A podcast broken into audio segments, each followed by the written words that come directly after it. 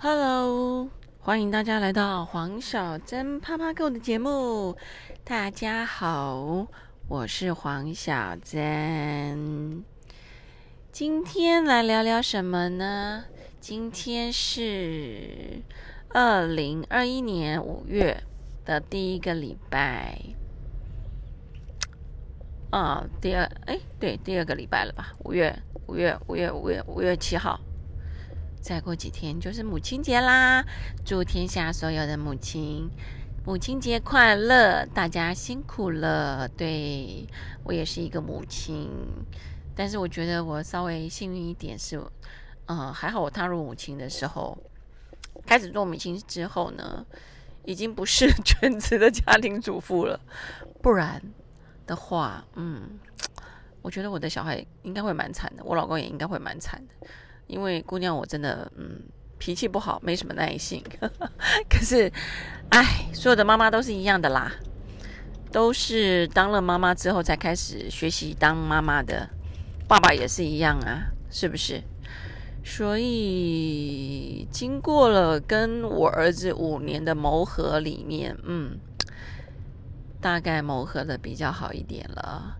虽然呢，还是。会暴走，哎，真的啦！你说要妈妈完全不发脾气，什么东西都是爱的教育，真的还还蛮难的。因为对小孩，真的有些时候你要有真的有耐有耐心，而且带男生跟带女生真的不一样。我觉得那个有些时候都会觉得说，哎，上帝是派你来折磨我的，训练我的我的那个呃耐力度。但是，我还是会有一定的范围，我没有办法那个无限上纲，或者是无限让小孩子这样这样子扭来扭去啊，讲一下。我通常会真的，我也只会讲三次，第四次我就不想再说了。哦，因为 因为小孩子也很聪明，那有些时候就会这样子一直 repeat，一直 repeat。我觉得他不是。有些时候他可能会觉得好玩，那有些时候他只是真的在在考验父母，所以有些时候我大概讲了超过三次之后，我就不想说了。譬如说像出门这件事情来好了。哦，有些时候你就要一直跟小孩讲啊、念啊、说啊什么哦，我都听了会觉得很烦，我都会反正东西弄好，我都放在门口。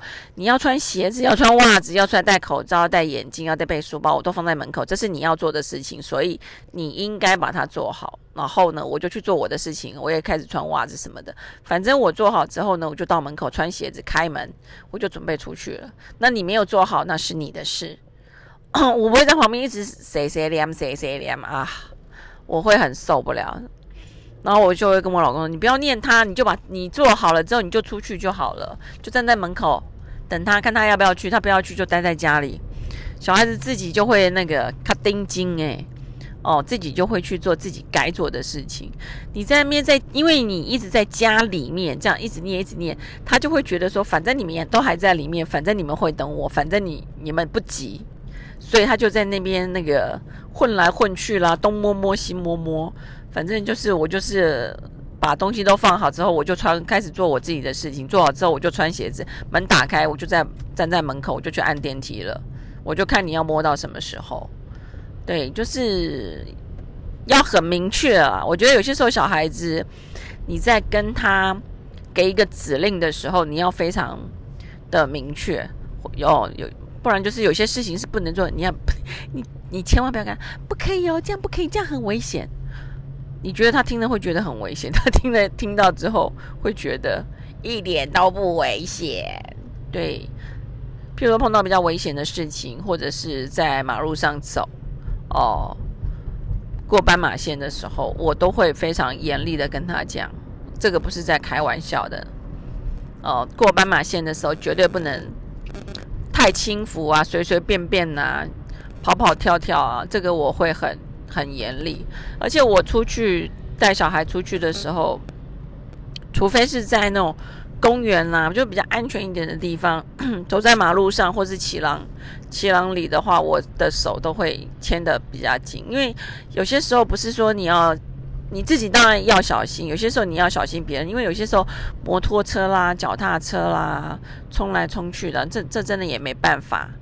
所以我带小孩子出去，包括去公园的时候，我都会盯着比较紧一点，因为公园太多小朋友，有些小孩真的动作比较大，这个 也没有办法嘛。我们也不能说去怪别人，就有一些小孩子他的点，我儿子包包括我自己，我除了要小心别人之外，我也要防止我小我的小孩去撞到别人哦。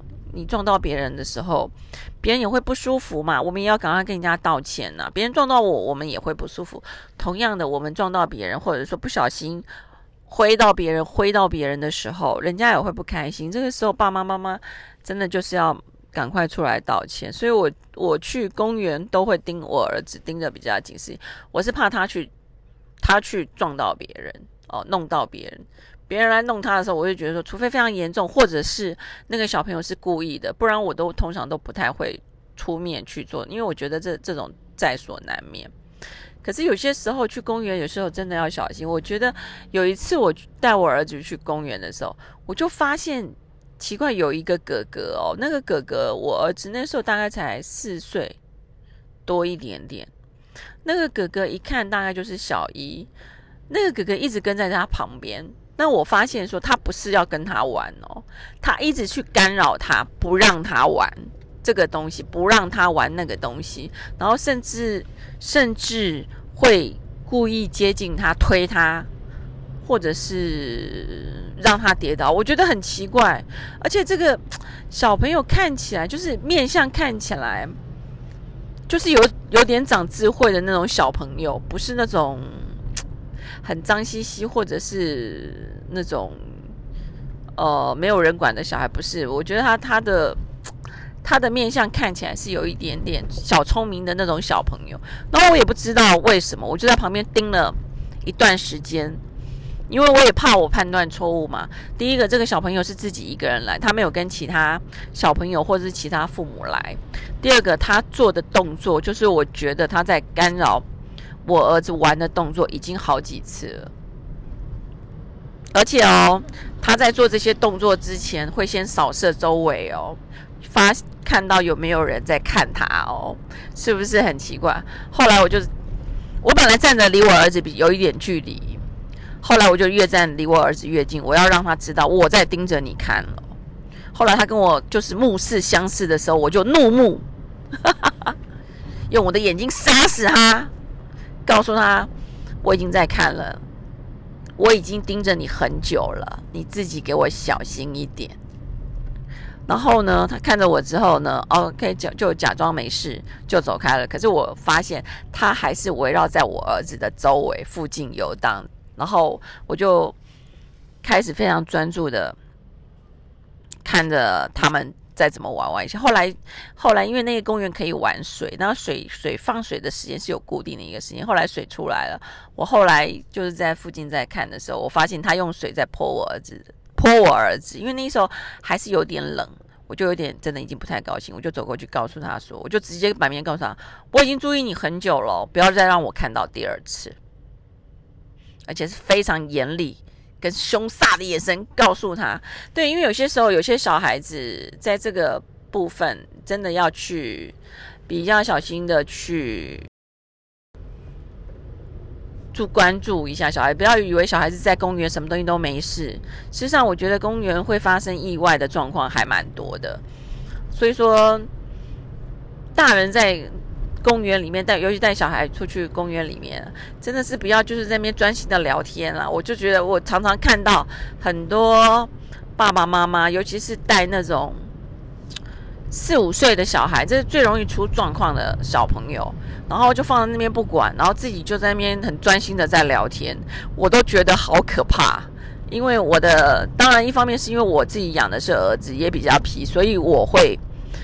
呃，我会比较小心，然后再来是我觉得那种发生危险的几率真的是非常的高，然后我都不懂为什么有些爸妈非常的放心，所以带小朋友出门的时候呢，我觉得大家还是要提高警觉啦，哦，然后再就是呃公共卫生跟安全，因为像现在疫情啊松懈，但是我觉得嗯。